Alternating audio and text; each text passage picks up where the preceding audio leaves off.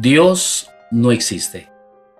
Fueron las palabras de un ateo negando la existencia del Dios Todopoderoso, el Dios de amor, el Dios de misericordia, negando el gran amor que Él ha tenido para la humanidad. Desafiando al Dios viviente, este hombre exclama, Dios no existe. Salmo 53, 1 dice, Dice el necio en su corazón, no hay Dios. Se han corrompido e hicieron abominable maldad. No hay quien haga el bien.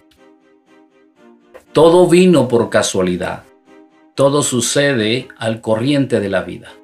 El mundo que existe fue por una explosión. Si Dios existiera, no hubiera maldad. La humanidad no sufriera como sufre y ha sufrido. El ateísmo niega la existencia de Dios, pero al mismo tiempo lo culpabiliza por su no existencia. Su filosofía es que si Dios existiera, no ocurriría nada malo en el mundo global. Todo fuera paz, amor, felicidad y armonía en el hombre. El ateo niega que Dios ama al mundo y que la Biblia lo representa como un monstruo que destruye y condena a su propia creación.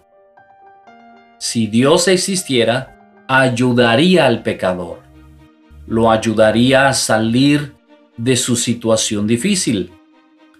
Juan 3:16 dice, porque de tal manera amó Dios al mundo, que ha dado a su Hijo unigénito, para que todo aquel que en Él cree no se pierda, mas tenga vida eterna.